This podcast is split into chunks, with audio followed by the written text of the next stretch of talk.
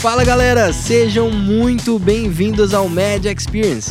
E aqui quem fala é o Felipe Coelho. Aqui é o Diego Machado. E para você que acabou de chegar, tá ouvindo a gente pela primeira vez, o Media Experience é a sua experiência em áudio que vai trazer conteúdos de empreendedorismo, finanças, inovação em saúde e o que der na telha.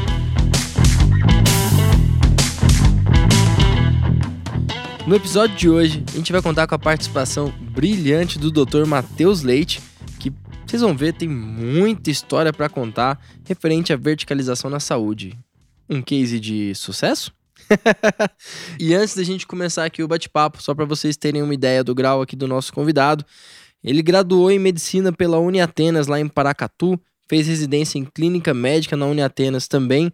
Atualmente está cursando um MBA na FGV em Gestão e Saúde, né? E também teve experiência como diretor técnico de, enfim, algumas entidades aí que a gente vai preferir não citar nomes nesse episódio. é isso aí, Felipe, mais um convidado de honra é, neste episódio. Feliz demais pelo Matheus, que além de ter uma história aí dentro da área de gestão é, importantíssima, é um amigo, me ajudou bastante, me inspira para muitas coisas. E dentro da área da, de saúde e gestão, é uma referência para nós e a gente está super feliz de ter ele aqui hoje. Antes de a gente entrar dentro do tema principal, Matheus, queria que falasse um pouco. A gente sabe que dentro da medicina é difícil pessoas se interessarem é, por outros temas afins aí. A gente sempre discute aqui investimento, finanças, tecnologia. E a área de gestão também é uma área super importante para o médico tanto gestão consultório quanto de empresas, etc. Queria falar de onde surgiu esse interesse e como você se vê como médico gestor e o que, que você acha da especialidade que a gente vê que é, é, um, é um acrescente. Cada vez mais é, diversos, ent, diversas entidades e instituições estão colocando esses cursos de gestão em voga e muita gente está interessada. Eu queria que você falasse um pouco sobre isso, até porque deve ter alguns ouvintes aí que gostam do assunto e queriam também se aprofundar. Olá, amigos, obrigado pelo convite. Agradeço a participação no podcast tão legal. Espero que seja um sucesso esse trabalho de vocês e que seja perene e constante.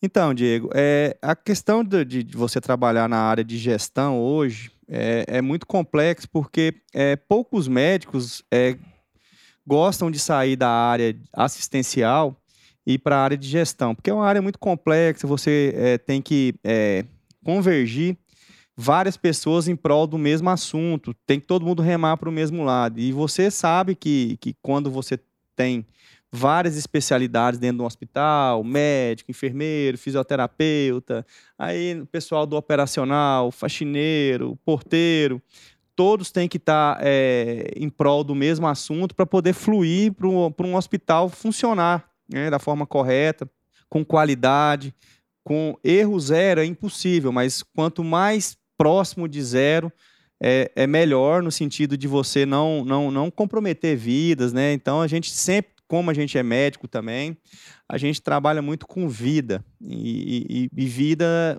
uma que a gente não consegue salvar já é frustrante, né? Então a gente tem que trabalhar todo mundo em prol do, do, do, do, do paciente e que isso é um, é, um, é um lema da gente, né? Meu pessoal de, de, de, ter sensibilidade, né? não só na parte executiva, porque hoje em dia médico que gosta desse, dessa área de gestão, ele, ele tem que abrir mão de muita coisa, muita coisa. E falta esse profissional no mercado.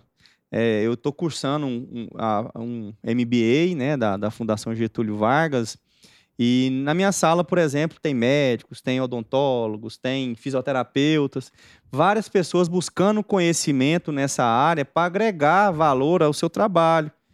E, e é, um, é, um, é um campo muito restrito, né?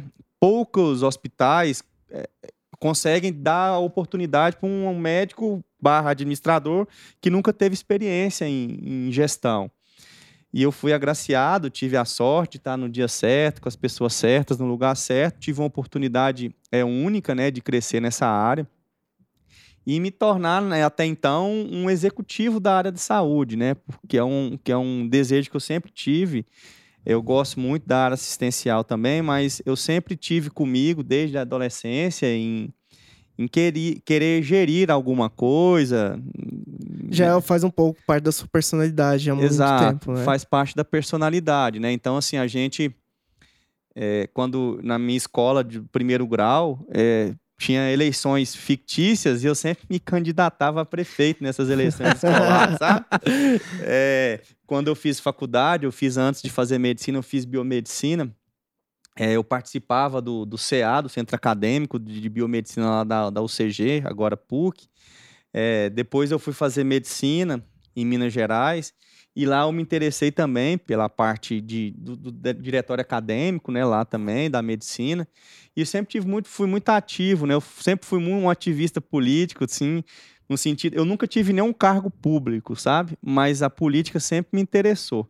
Eu tenho um lema que já, já você já sabe mais do que eu, que quem não gosta de política é governado por quem gosta de política, né? Então, é, eu, eu, sempre fui muito politizado, porque eu tive muito exemplo dentro da minha família, então eu gosto muito de estar nesse meio. É meu habitat também, de, de estar no meio do, dessa, dessa turma aí. É lógico que nos últimos tempos é, a gente tem tido muita frustração né, com, com política, mas vamos lá, né? Bola para frente. É, e acaba que dentro da sua área também de executivo, a política ela é inerente ao processo, né? Exatamente. É. E Matheus, voltando um pouco assim ao, nosso assunto primordial, é, que é o, o tema, né, primordial que a gente vai trabalhar hoje, é, queria que você falasse um pouco, depois o Felipe vai explanar um pouco mais também sobre a verticalização em saúde, que é um fenômeno não é tão novo, mas as fusões entre operadoras de saúde, mercado de vidas, ele tem se expandido assim é, de uma forma bem agressiva. Queria que falasse um pouco o que significa esse processo e como você enxerga hoje o mercado aí como executivo em relação a, a este fenômeno que cada vez mais tem se mostrado aí importante. Certo. Então, a verticalização na área da saúde, ela basicamente consiste é, de uma mesma empresa ela ser proprietária do plano de saúde e de toda a rede hospitalar e ambulatorial. Apesar de as grandes corporações, eles tratarem como se fossem empresas distintas, como se fossem CNPJs distintos. A operadora é um CNPJ, o hospital A um CNPJ, hospital B outro CNPJ, hospital C outro CNPJ. Na verdade, depois, no final das contas, tudo se converge, é tudo da mesma empresa. Eles têm até um lema de tira de um bolso e coloca no outro. É Tudo vai para o mesmo bolso. Mas para ser mais prático a, a parte de, de entender, mesmo um hospital que é de uma operadora, esse hospital, teoricamente, tem que ser superavitário. Ele não pode dar prejuízo. Mesmo o hospital é, tirando é, recebendo valores da próprio, do próprio da, da nave mãe. A nave mãe, no caso, seria o plano de saúde, né? E a gente tem vários planos de saúde hoje no Brasil que, que, que, que, que tem o desejo de, de verticalizar. A verticalização tem um custo muito alto para implantar, porém, é, é a, a média, no, no, no longo prazo, a tendência é diminuir, cortar custos, né? Hoje, você cortar custos na área da, da saúde suplementar é indispensável, porque cada dia que passa, existem novas tecnologias que vão, vão só encarecendo. Vai chegar num ponto, eu acredito, que, que, que os valores das mensalidades da, do, paciente pagar, ela, ele começa a se tornar impraticável. Hoje, a maioria dos planos de saúde, eles preferem é, vender um plano empresarial do que um plano individual. Por quê? Porque o plano empresarial é a ANS, que é o órgão estatal que, que, que fiscaliza e organiza toda a parte da saúde suplementar, ele tem um teto, né? A, o individual, desculpa, tem um teto. Se eu não me engano, são 6% de reajuste ao ano. Agora, o coletivo é em torno de 25%, que teve um reajuste no último ano. Uou! Então, as grandes corporações, eles preferem é, fechar com, com, com empresas pequenas, médias e grandes, para poder ganhar escala né, na quantidade de vidas. Eu acho que é importante para fazer a, a, máquina andar, ter fluidez, é entrar cada vez mais clientes, né, que nesse mundo corporativo de saúde a gente chama de vidas. Então, a gente não fala que uma empresa tem 100 mil clientes, a gente fala que a empresa tem 100 mil vidas que é uma forma técnica utilizada hoje para poder caracterizar esse, esse mercado. É uma busca sempre por uma análise muito analítica, estratégica. Hoje a verticalização ela protocola tudo, né? É, as operadoras elas tendem a, a, se apropriar de tentar, de fato, ter todos os dados em mãos. A gente percebe isso que é tudo muito analítico, isso. sistemático, estatístico, toda, né? estatístico. estatístico. Então, assim, a, a saúde ela tem caminhado para esse processo. A, as operadoras de saúde e a fusão ela parece ser um processo natural que, que tem se evoluído. E, mas ao mesmo tempo, muitas pessoas têm diversas críticas sobre isso, né? Exato. E muita confusão, muita bagunça. É... A gente sabe que tem as vantagens, o foco primordial sempre é a redução de custos. E tendo esse controle, é como se tivesse controle todo, a gente é muito mais fácil de saber onde está errando, né? Exato. Eu acho que é o foco primordial. E o que, que você acha, assim? Você acha que a verticalização, ela está sendo positiva assim para o âmbito da saúde, para os pacientes? Olha, a, a vantagem, Diego, é, é, é, que eu vejo maior na verticalização é no controle rigoroso de custos. Então, a torneirinha é fechada. Você não a gente consegue. sempre reclamava isso no SUS, né? Isso, Ou em outros sistemas. Exato, Nossa, é tudo muito exato, jogado, exato. ninguém analisa muito bem. Se você pega um, alguém desse mundo corporativo, dessa verticalização, que é, é como se fosse um SUS, né? A questão da, da, da universalização. É, se você pegar algum executivo importante dessas grandes corporações e colocar ele de ministro da saúde para poder fazer a coisa é, ter uma, uma, racionalidade, né? Você organizar, organizar ter um custo racional e não fazer é, é, é, jogar dinheiro fora, porque o dinheiro é, hoje ele é tão restrito que você não pode ficar dando, se dando ao luxo de ficar tendo desperdício, né? E assim, essa, a verticalização, eu acho que você falou de vantagem e desvantagem, eu acho que uma grande vantagem hoje da rede hospitalar, da, das empresas verticalizadas, é que os hospitais são, são grandes, eh, são hospitais que têm todas as especialidades e subespecialidades da medicina. Não vou dizer que todas, 100%, mas, mas 99% das especialidades têm. Isso é uma vantagem para o paciente, que ele vai chegar naquela unidade, ele sabe que naquela unidade o problema dele vai ser resolvido. Hoje, o, a rede hospitalar, que não é, é, é, verticalizada, a rede credenciada que a gente fala, ela é muito segmentada. Porque tem um hospital só para cardiologia, tem um hospital só para gastro, tem um hospital de otorrino, tem um hospital de, do rim, tem um hospital do, do, aparelho digestivo.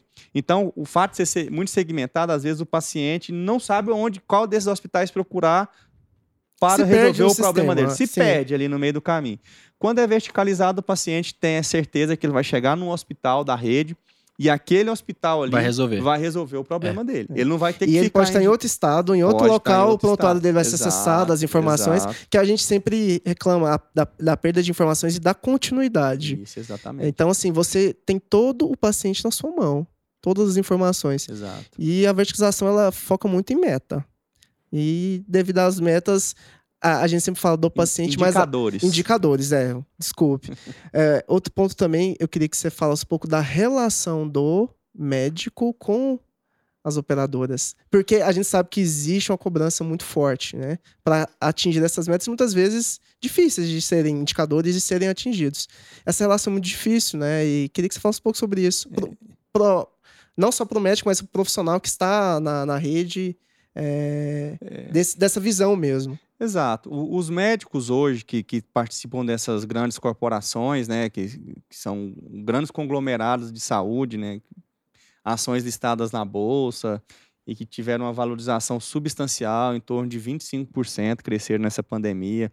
Foi uma das poucas áreas da, da saúde, da, da, da, desculpa, uma das poucas áreas da nossa economia que teve um crescimento.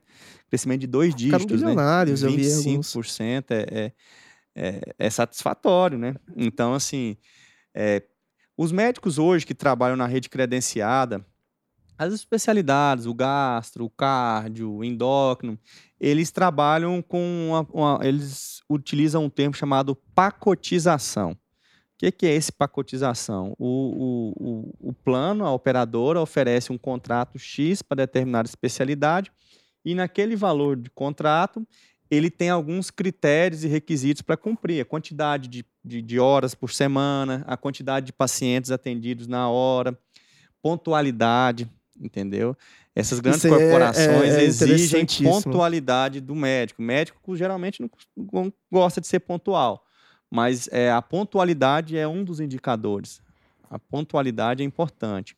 Hoje, até alguns hospitais do SUS, né, aqui em Goiânia, utilizam como critério de pagamento a pontualidade, a assiduidade, que eles usam o termo, que na verdade é, é a pontualidade. Você tem uma certa tolerância né, de tempo.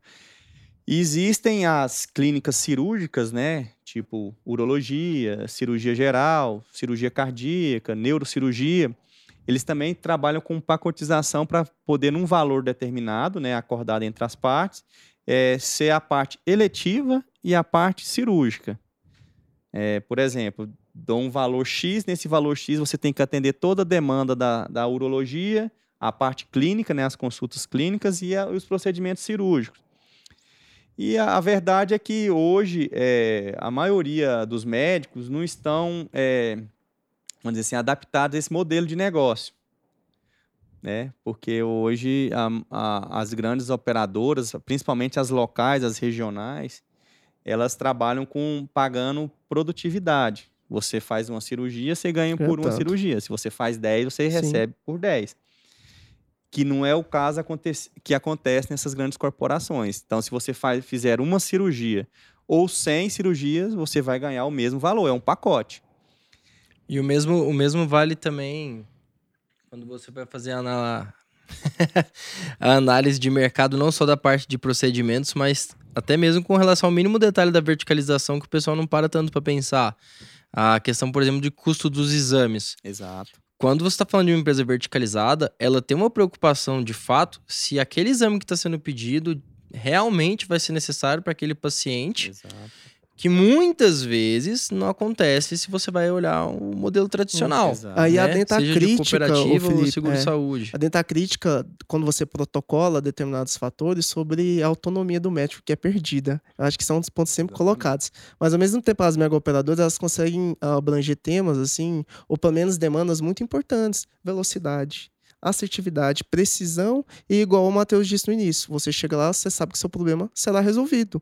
Então, assim, eu acho que isso não é o que mais encaminhar não tem para onde encaminhar. Ele vai, é ele, é, ele, terá o processo, é, a sua demanda ali que ele sempre reclama. Poxa, o médico demora, o exame demora a sair, tudo mais. E ali ele, o, o, paciente ele tem o tempo ali que sabe que vai ser resolvido. Exatamente. Então, isso eu acho que a, a demanda dele que é sempre a gente, todo mundo, todo mundo falando sobre isso é o principal. E aí para o médico, quando a gente fala desse ponto de vista, realmente tem uma, uma, uma a parte de custos muito bem trabalhada, porque você trabalha em protocolos e tem um sistema próprio do, da empresa, só que às vezes o mestre sente que perde sua autonomia de Exato. fazer, pedir aquilo que ele acha também, às vezes, que é importante. Mas é aquela grande questão, que é na da área é, essa medicina pode ser fechada em caixinhas, as doenças. Então, assim, hum. são pontos que, que a gente está discutindo aqui, mas que acho que o Matheus Comédio que ele entende um pouco até o que eu estou é, querendo dizer. Quando, quando, eu assumi a gestão lá do hospital, é, o tempo médio um de espera para um paciente, quando ele chegava na portaria,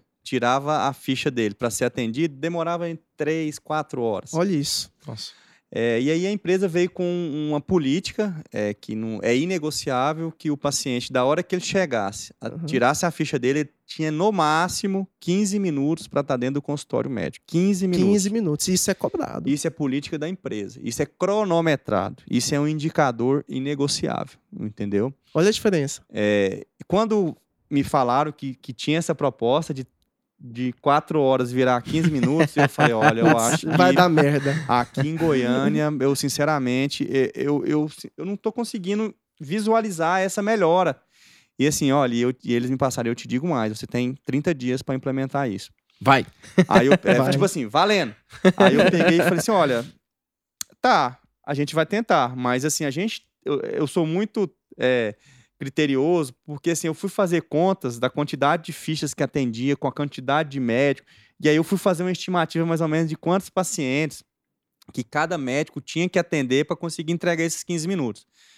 A média é em torno de 5 pacientes por hora, né? É, que seria uma média de 12 minutos para cada paciente. Como você tá lá e é muito segmentado, você só vai atender fichas verdes, você não vai atender urgências. Sim as, as, as paradas, aqueles, aqueles casos que demandam mais tempo, tem um, um- um cargo criado, uma hierarquia que é chamado de líder do, ou chefe do plantão. Isso é novo da empresa ou ela existe essa teoria por Essa trás? empresa, é, isso na empresa já existe tor- em torno de 15 anos. Então já Então, é o um. fenômeno não é novo, né? Não, já é um modelo de negócio deles, né? Deles próprio ou existe... Deles. Deles. Deles. Uhum. deles.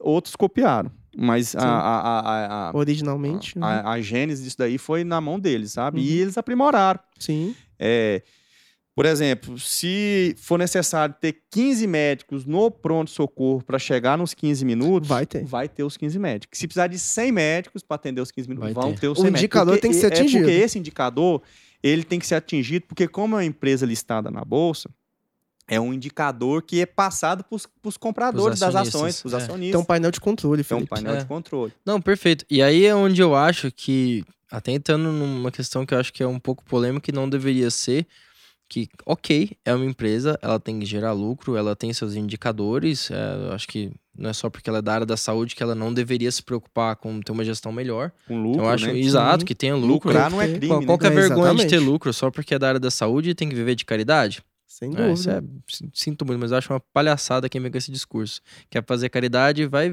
viver de voluntário, né? Exato. Mas, hein, ah, o que, que é a minha crítica? Não vejo nenhum problema em ter no mercado essa alternativa. Assim como a gente tem a alternativa de cooperativas, a gente tem a alternativa de grandes operadoras de saúde que trabalham sem ser verticalizadas A e o tem- a- e a particular gente- não, também. e a gente tem uma, uma outra, é, que é o plano de saúde governamental, estadual. É, tem. Aqui em Goiás, por exemplo, a gente Tem. tem o É o IPASGO. IPASGO. O IPASGO foi criado, como todos os planos estaduais, em Minas tem o IPSENG, né? Para poder dar uma desafogada no, no SUS, né? Uhum. Porque, para você ter uma ideia, hoje o IPASGO tem uma média, no último levantamento que eu fiz, pode ter um pouco mais, um pouco menos, mas em torno de 800 mil vidas. É o maior plano de saúde do estado de Goiás, né? É, você tirar 800 mil pessoas do SUS já é um desafogo para o SUS também, em questão da assistencial. Aí você pega aí, a Unimed tem em torno de 380 mil vidas, Unimed Goiânia. Aí você pega aí o Apvida, que incorporou o grupo América, Promed e AME, e agora o SAMED. Eles têm em torno aí de 280 mil Uhum. vidas, né? Então, assim, é, é, muito, é muito importante. Eu acho que o plan, os, os planos de saúde vêm para.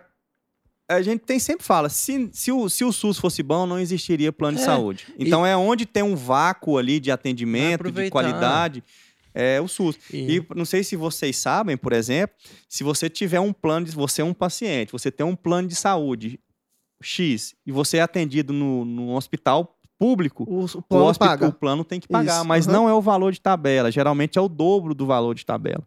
Então, se você fraturou o pé e foi lá para o Hugo, por exemplo, e aí lá o pessoal descobre que você tem Então, Unimed. Sim. Se aquela cirurgia custaria 200, 300 reais, o SUS cobra da Unimed 600, o dobro. Não sei, eu tentei descobrir o motivo disso daí, mas dizem que é praxe, que é um valor satisfatório. Eu falei, não, tudo bem, mas... Também que a tabela SUS também é bem a defasada, né? tabela Tem esse SUS. ponto É, também. geralmente os operadores usam uma tabela, chama tabela TUS, né? É, que tem um a TUS, e- atualizada. é, que é um pouco mais, é um pouco mais valorizado. E aí, esse mundo de, de, de- verticalização, ele é muito democrático, ele gera trabalho para um monte de, de especialidade, que lá todo, todo plano de saúde tem que ter todas as especialidades, subespecialidades. Aí vem o médico auditor, que é o médico do plano de saúde, que fala se o paciente tem direito ou não. Essas grandes corporações, eles seguem à risca o rol da ANS. Se você precisar de algum procedimento que tiver dentro do rol da ANS, acabou. É direito, é direito. Agora, se vier um novo exame, uma nova tecnologia, uma nova terapia que, que não está lá, você não consegue. É. Você não consegue. É muito Aí- difícil. é. Eles têm a capacidade, como eles têm tudo na mão, de saber onde está o erro, né? E aí Exato. poder consertar de forma bem mais efetiva.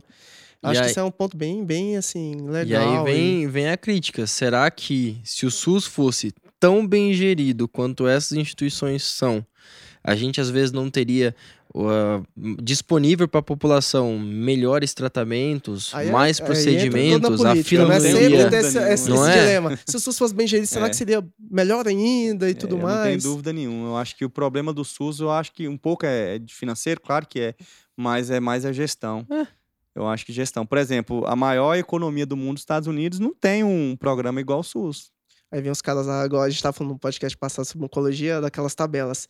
Custo do tratamento do, do câncer nos Estados Unidos, sei lá, no Brasil zero. Então, assim, Sim. a Viva o SUS, né? Então sempre tem Vacinas, essas né? Vacinas, vacinas. por exemplo. Claro, tem coisas muito satisfatórias, né? Então, mas SUS É, um- mas o- aí, ó, SUS é um vamos, vamos pegar, vamos- mas vamos pegar o exemplo agora que ele falou 15 minutos para o paciente pegar sem ser É. atendido. Sim.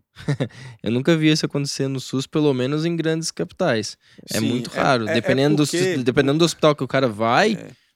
Isso é falta de planejamento e dimensionamento. Você dimensionar quantos profissionais você vai precisar naquele local para você chegar naquele seu nível, naquela sua indicador que você precisa, não é uma tarefa fácil, porque tem muitas variáveis. Tem demais. São E vários pequenos São vários detalhes. Brasis É, e microcosmos diferentes Eles, em cada esses lugar. grandes operadoras complicado. já têm mais ou menos uma, uma, uma, uma coisa uma- que foi testada e aprovada. Tipo, ele tem uma régua. Fala, olha, se você fizer isso aqui, vai dar certo. vai dar certo. Só que, que a gente sabe que cada praça tem sua particularidade. Sim. Goiânia é diferente de São Paulo, que é diferente de Rio de Janeiro, que é diferente do Rio Grande do Sul. Então, não tem como você tratar igual os diferentes, né? As populações diferentes, cultura diferente. Então, tem muita gente aqui em Goiás que, é, tem um hábito de ir no pronto-socorro para pegar uma receita de captopril.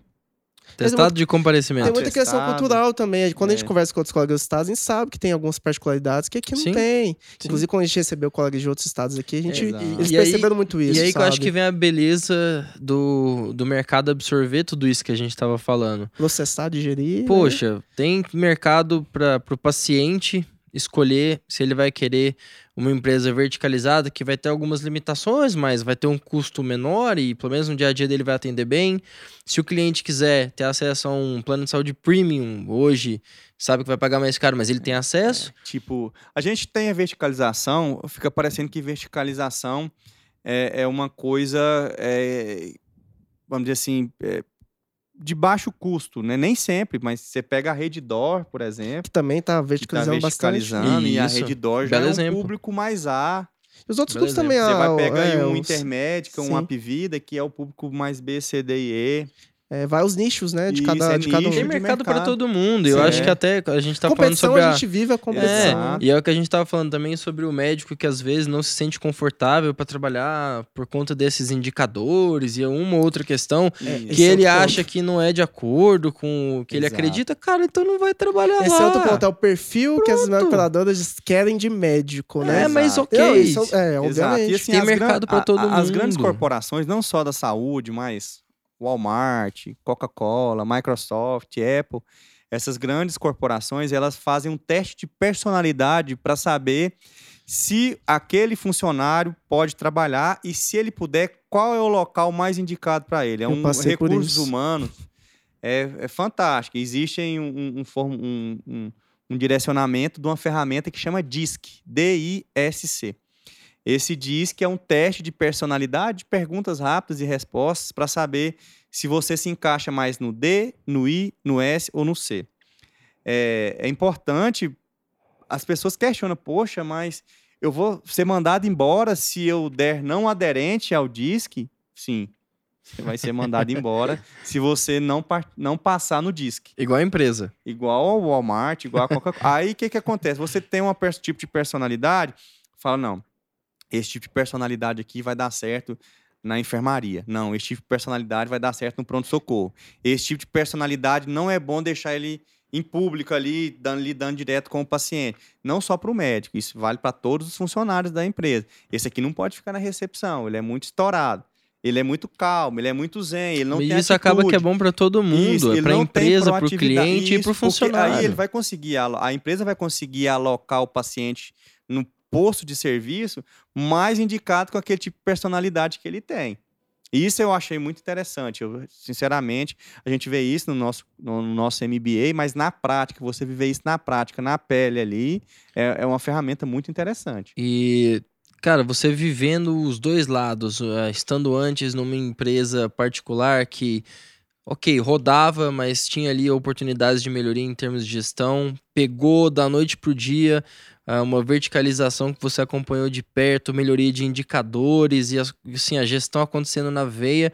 Agora, tendo esses dois lados, você sente que contribuiu para a sua formação como um todo? Se você pegar qualquer outro desafio, vai ter um olhar diferente em termos de gestão de saúde?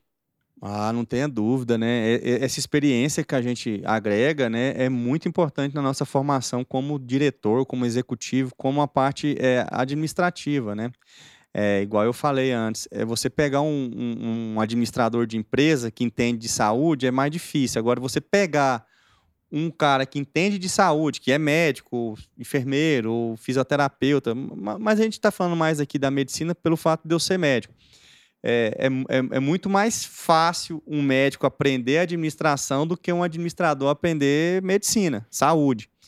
Então, assim, eu acho que eu, que eu saí na frente pelo fato de eu já ter essa, essa, essa expertise, esse know-how e o interesse. Importante nessa área aí é ter interesse porque não é fácil, a gente toma muita portada na cara, né? Então, assim, você dá vontade de desistir. Mas você fala, não, mas é isso que eu quero para minha vida. Eu, inclusive, eu comecei a fazer residência, né, de, de reumatologia, fiquei um mês na residência e falei, poxa, isso aqui não é meu core business, não. Meu core business eu acho que não é a parte assistencial. Meu core business é é, é a parte de gestão. Show. Agora eu preciso de uma oportunidade. Porque é igual eu falei para você, não é todo dia que você vai pegar um grande hospital já sedimentado, formado, que equipe pronta, de 20, 30 anos, com vários sócios, vai chegar em alguém que nunca teve experiência e ser diretor e falar assim: toma, meu filho, aqui tá o bastão, a partir de hoje é você. que foi o que aconteceu comigo. Então, eu meio que eu aprendi algumas coisas na teoria, que eu já estava cursando o MBA, e muitas coisas na prática. E não tem um manual de instrução. Não. Ninguém vai chegar em você e falar assim: olha tá aqui o manual, segue ele que é sucesso. Você, lógico que você tem alguns, alguns pessoas que estão na hierarquia acima de você, que já tem uma experiência bem grande, Sim. que você vai absorvendo a experiência. Mas manual de instrução não tem, não. E você me perguntando a questão da mudança de, de, de perfil de quando eu peguei e quando eu passei. É, na verdade, o hospital que eu trabalhava ele já era verticalizado.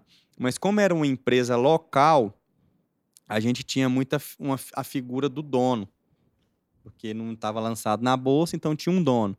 Agora, quando você pega uma empresa que está na bolsa, que tem vários donos, então tem muita gente olhando para você, para o seu trabalho, para o seu serviço, você não pode falhar. Tudo é reportado. Tudo reportado. Tudo reportado. É, e, e, isso até, até acho que é legal a gente falar que é, é positivo. É, muitas vezes, inclusive na área da saúde, a maioria das empresas de saúde do Brasil, os grandes hospitais, são particulares, as informações são fechadas e, poxa, aí às vezes fica muita oportunidade de melhoria que passa batido. Exato. É, assim, é, na verdade, o Diego, é, plano de saúde, esse, essa saúde suplementar é, um, é uma coisa que é interessante. Ninguém está satisfeito. A operadora acha que a mensalidade está baixa, o cliente acha que a mensalidade está alta e o hospital acha que os honorários estão baixos. Então, é um, ninguém está satisfeito. O cliente, o hospital e a operadora. Mas, assim, então, então por que, que não larga isso tudo logo e vai pro SUS e fecha as portas? Porque a última levantamento que eu tive, a última estatística que eu tive, a margem de lucro hoje das grandes operadoras é em torno de 3%. 3% é o lucro, lucro líquido, né, do que eles movimentam. Vamos falar aí de um, do número que a gente tem. É, a Unimed Goiânia que faturou o ano passado 1 bilhão e 200 milhões de reais faturamento bruto, né? Você pega 3% disso, no final das contas você tem a divisão da participação no lucro da empresa, que tem os cooperados Sim. que dividem. No final das contas ali, tem uns noves fora aqui acolá, tem uma margem. Por outro lado, se a cooperativa der prejuízo, Todo os cooperados participam de pagar o rombo. Sim. Então, a, Unimed Goiânia é uma das poucas superavitárias no Brasil, já teve várias propostas de compra, né? Você vê a Unimed de outros estados, entra em falência, é, né? No Rio de Janeiro, a Paulistana, Paulistana. Como é que consegue quebrar, é. né? Assim, é, na verdade, a gente está falando aqui de, de operadora, Hoje, é, as operadoras de plano de saúde no Brasil são muito pulverizadas. Não tem uma empresa que tem um, market, um market share é. importante. Hoje, você tem uma ideia, a gente está falando hoje que a maior operadora de plano de saúde do Brasil é o Apvida, Sim. ele, tem, ele não tem um market share hoje que dá 8% do É. mercado nacional e é a maior. Então, assim, a meta dessas grandes corporações é ter em torno de 15, 20% de market share, ganhar a escala. Aí, sei lá, vem um fundo árabe, um fundo chinês aí e compra. Porque toda empresa foi feita para ser vendida um dia. Toda empresa. Ou na bolsa de valores, compra e venda. Não, não chega, sempre tem alguém maior que você. Ah, O grande desequilíbrio no mercado é que É, essa empresa exato. consegue abrir capital e ter, Exato. receber capital estrangeiro. Exato. E aí você acha, eu acho, eu levantar uma, uma- polêmica aqui. Seria o fim dos hospitais dito independentes? A gente vê ah, um cenário hoje de hospitais privados pequenos, locais, vamos dizer assim, fechando. Nós temos de vários exemplos em Goiás, em Goiânia, eh, principalmente, mas não só aqui. E essas empresas, elas têm que chegar no mercado agressivos e comprando mesmo essas redes locais. Exato. Seria, seria, neste momento, o fim desses hospitais? Eu acho, eu acho que Acha que é não. o caminho? Eu acho que não, Diego, porque é, vários hospitais aqui de Goiânia, por exemplo, já tentaram ter seu próprio plano de saúde. Tentaram se verticalizar. Só que é muito complexo esse processo de verticalização, porque você tem que fazer um levantamento de capital muito grande no início. Você falou nisso, é muito, o custo é muito alto, né? Muito alto no início, depois se paga, né? Mas o problema é que você conseguir levantar um capital muito grande já no início, de cara, na arrancada, e você. É porque no final das contas, quando você verticaliza, teoricamente, nesse seu hospital, você só pode atender seu plano de saúde. Porque senão não faz sentido você verticalizar Sim. e no hospital atender tipo 5, 10, 15 planos Vira diferentes. Vira uma bagunça. A ideia de quando você verticaliza é você atender só seu plano. Quando você conseguir esse equi- equilíbrio do seu hospital atender só seu plano de saúde, você tem ter mu- muito capital de giro para conseguir segurar, para não, não fechar as portas. No começo, um hospital, todos os hospitais são verticalizados, todos, posso dizer para você, todos, no começo, abriu um planinho de saúde que foi dobrando, triplicando, quadriplicando o número de vidas e, paralelamente a isso, não fechou as portas para os outros planos. Os outros planos pagavam a, a despesa corrente do mês e o lucro era do plano de saúde que, que ia crescendo a, a- é devagar. Pra você ter uma ideia, hoje, é, a, a meta desses grandes planos de saúde é crescer em torno de 20% ao ano. É alto, né? É 20% ao ano, dois dígitos, é muita coisa, crescer 20% ao ano. Mas lá no comecinho do zero, antes de ser essas grandes corporações, é, o, a o- o hospital ter um capital de giro para aguentar um ano, dois anos, cinco anos, pode nem acontecer de dar certo. E aí esse hospital vai fazer o quê? Vai voltar a ser um hospital de mercado, ele não vai conseguir verticalizar. Porque o mais difícil na verticalização é você ter um hospital. O plano de saúde, ele é secundário a você ter um hospital. Porque você montar um hospital hoje do zero Nossa, eu tinha um é um- sonho de ter um hospital. é um... Já, já perdi as esperanças, vou ser comprado mesmo. E sonho engraçado, o sonho desses pequenos hospitais é serem comprados também. É, Muitos é, é, deles, mas a- é, aqui em Goiás, a maioria desses hospitais eles são famílias É que ainda é muito familiares, familiar, é, demais, isso é muito cara. Tem diferente a fora parte sentimental. Tem, total. Que a pessoa às vezes, não, eu não quero vender porque meu filho um dia vai ser médico, meu aí neto vai ser deixar, médico, então eu já quero deixar ele encaminhado Aí na vem vida. outro problema, problema sucessório, que ninguém se Exato, preocupa. exato. Ô, Felipe, tô pensando é, seriamente em verticalizar o podcast, a gente virar um grande grupo e comprar todos os outros. Enio, eu vou te comprar. Ô, Enio, o que, que você acha dessa ideia? Ser o Tudo rei, tem, tudo tem rei seu do- preço, né? é, rei dos podcasts, entendeu? A gente vai comprar tudo, verticalizar e fazer nosso plano de podcast. Eu acho que, assim, pra É a gente... nossa plataforma de podcast. O bate-papo tá massa, mas até pra gente chegar nos finalmente, o... esse modelo de verticalização tá mais que claro que ele, ele veio pra ficar, não tem volta. Acho que a discussão de, ah, é correto, não é, ah, já passou há muito tempo. Acho que, como qualquer modelo de negócio, ele precisa sim de melhorias. Eu acho que em todas as empresas, cada uma tem ali seu, seu ponto de melhoria, vamos falar de uma forma mais simples.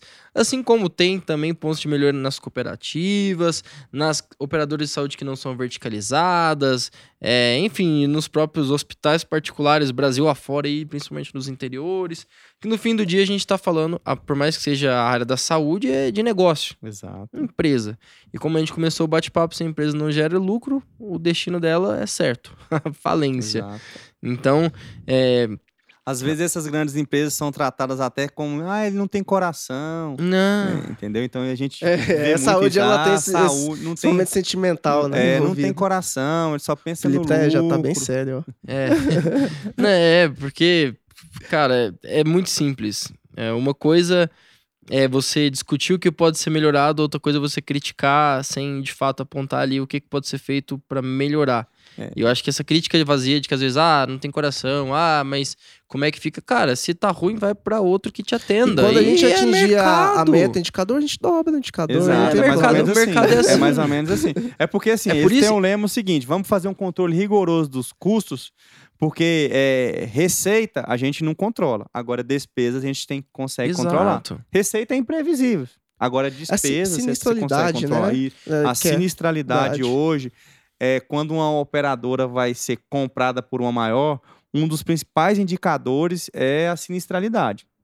Isso aí você não tem a dúvida. Oi. Se tiver uma sinistralidade alta, por exemplo, Prevent Senior, né, lá em, lá em São Paulo, que é um plano de saúde que é o nicho de pessoal da terceira idade.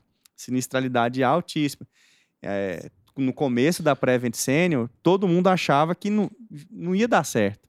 Hoje é um case de sucesso. Ok, sucesso. Todos, É os, aí. todos os cursos, todo o MBA que você vai, todo mundo fala. Eles são exemplos, São né? exemplos. Olha aí pra você São ver. exemplos. Eles conseguiram pegar um nicho que ninguém queria, porque idoso. Que é um custo alto, é, teoricamente, é, a né? sinistralidade é, alta. É. Entendeu? Então. E, ele é um- e a Prevent Senior é um hospital verticalizado. Verticalizado. É uma empresa E, verticalizada. obviamente, demorou um tempo para eles chegarem no modelo que fosse rentável, interessante como Exato. negócio, para também entregar um modelo de saúde interessante para o paciente. Então, no fim do dia, é, o que eu acho que fica desse nosso bate-papo é: sim, podemos ter alguns pontos de melhoria, mas é, eu acho que é algo que veio para agregar em muito, principalmente na parte de gestão de saúde. Exato. É, cara, bacana demais esse bate-papo. É... Matheus, obrigado. A gente vai verticalizar o podcast já. Agradeço o a gente vai trazer todos os indicadores, contratar É. a galera aí, né? Pra poder fazer. Acaba que depois você trabalha nesse mundo, tudo, tudo é na vida, indicador né? na sua vida. É supermercado que você tem que fazer aí pra você indicador. Você começa a pensar em Tô tudo precisando verticalizar a minha Você vida. começa a cara. pensar em tudo como um negócio. Tudo tem um porquê. Essas grandes corporações, tudo, tudo tem um porquê.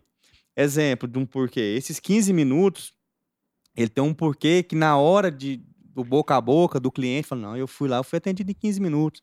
O outro, ah, 15 15 minutos? Não, isso é impossível, isso é impossível. Lá na outra ponta, reflete em mais vidas entrando no plano, porque é uma propaganda positiva para a empresa. isso, né? É uma propaganda é um Vida, marketing né? barato. É. É um marketing barato, né? E que funciona, que é bom para o paciente e que é uma, um, um, um diferencial que nenhuma outra faz.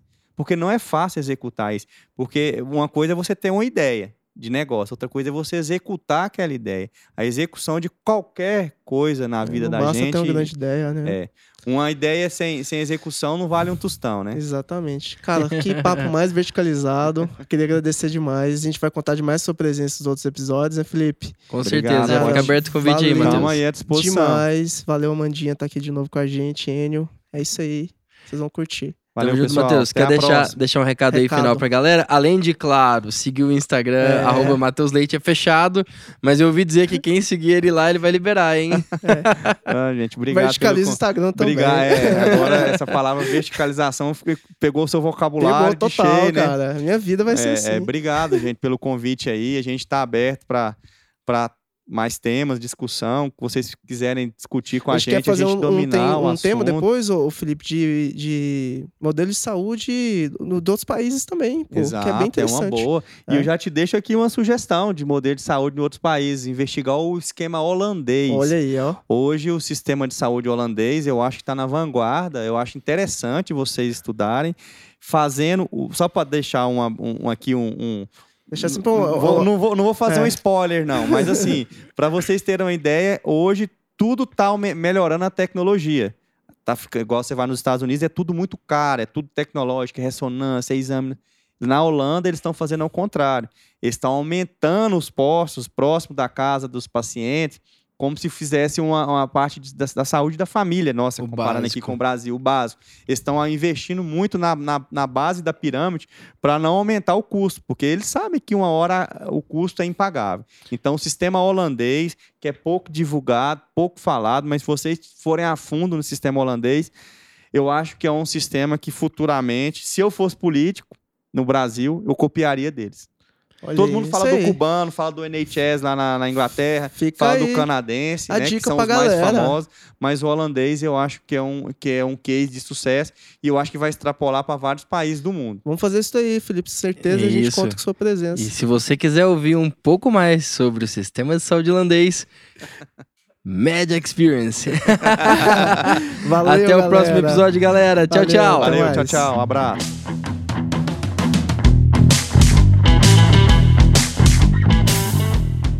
Esse foi mais um episódio do Media Experience. Espero que vocês tenham gostado. Curtam o nosso trabalho, sigam nas redes sociais. Estamos abertos a críticas, sugestões. Pode meter o pau, pode falar o que quiser e a gente vai falar tudo o que é preciso falar.